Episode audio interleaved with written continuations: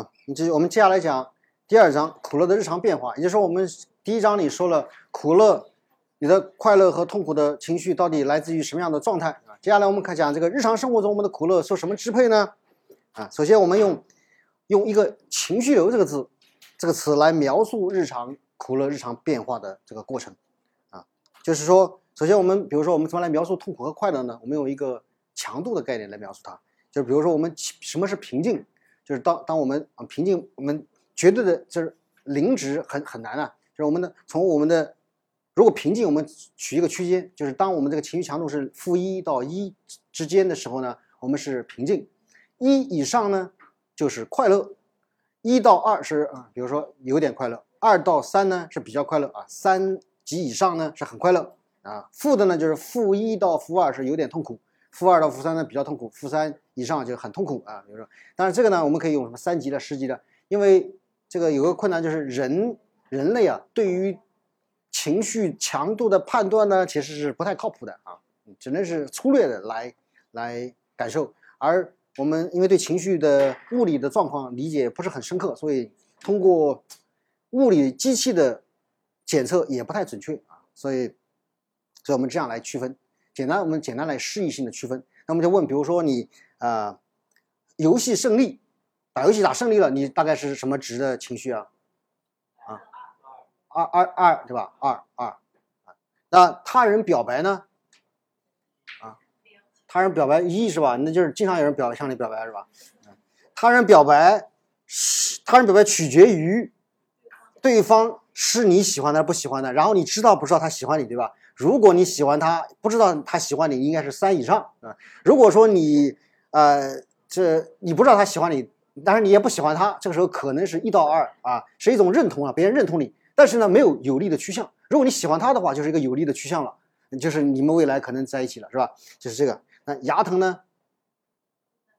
牙疼取决于你疼痛的程度了，有一点疼可能就啊就就就负一到负二对吧？要很疼就负三对吧？那陆玉章老师呢？还没还没还没进入社会就这么虚伪啊！陆玉章老师，我觉得正常情况下，在学校陆玉章老师应该是负一到一之间是平静的。但是呢，如果说你在机场啦、火车站啦，在校外遇到，你可能会一到二是吧？有惊奇啊，这个怎么遇到张老师是惊奇的？读情绪流呢？啊，但你们肯定都没读过啊，算了。发呆呢？发呆一般来说是平静的，除非你想别的，是吧？一般平静，对吧？想起前任呢？啊，想起前啊，都有前任是吧？都有。想起想起前任呢，可能取决于就前任是你抛弃他，还是他抛弃你，对吧？他你抛弃他，你可能是还是比较温暖的这个情绪；如果是他抛弃你的话，可能你就会痛苦一点，啊，这个这这是我们讲后面我讲的什么逢遇动题是以前的那个，现在已经不一样了啊，已经不一样。啊，那于是呢，我们要如果是我们日常生活中，比如说每隔两秒钟啊，记录一下你的情绪的强度，这样子呢，你就可能形成一个情绪波动的轨迹，对吧？那日常生活中应该是这样的波动的，有的时候快乐，有的时候痛苦，有的时候平静。但是呢，在日常情绪呢，啊，我们称之这个叫情绪曲线，记录的你的情绪流的变化。但是日常生活中不会这么平滑了，呃，可能这样子更更像一点。就比如说我们。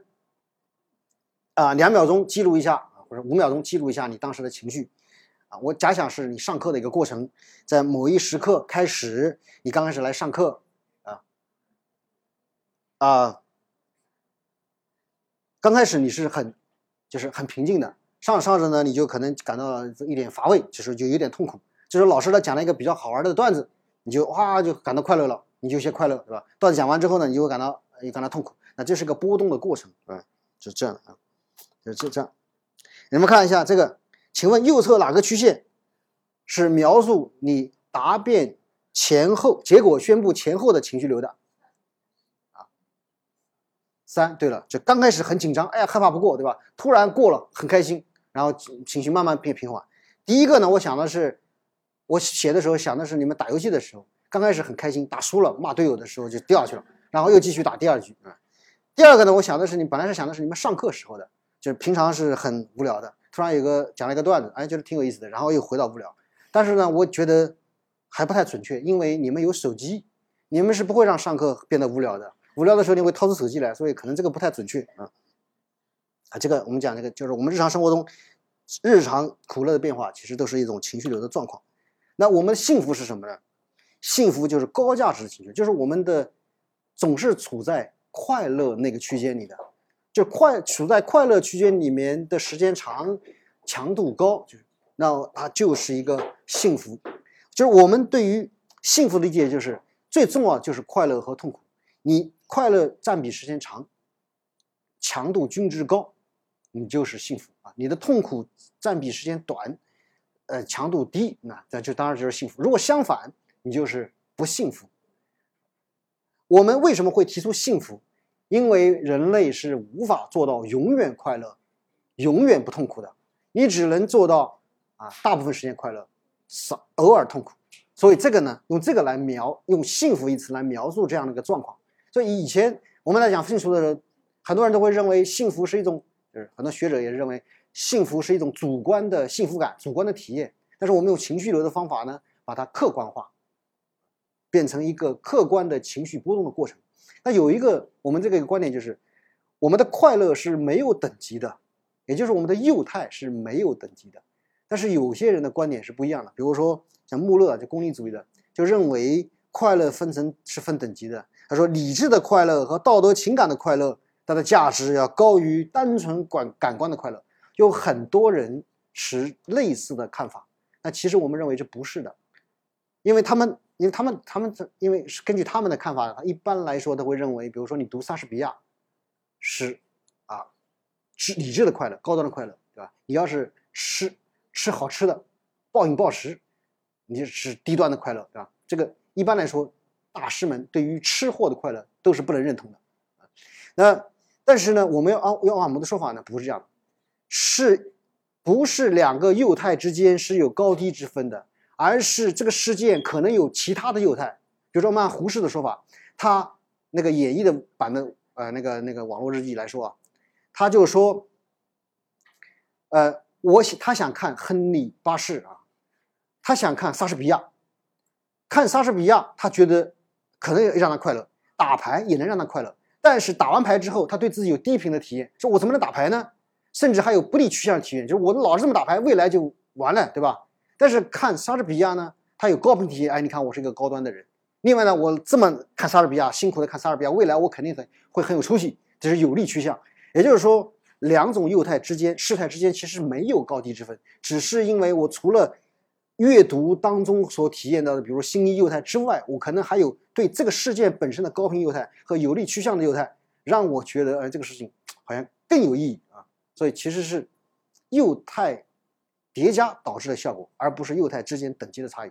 包括现在新即兴演讲的意义也是的，意义其实也是我做这件事情是有意义的。什么叫有意义的？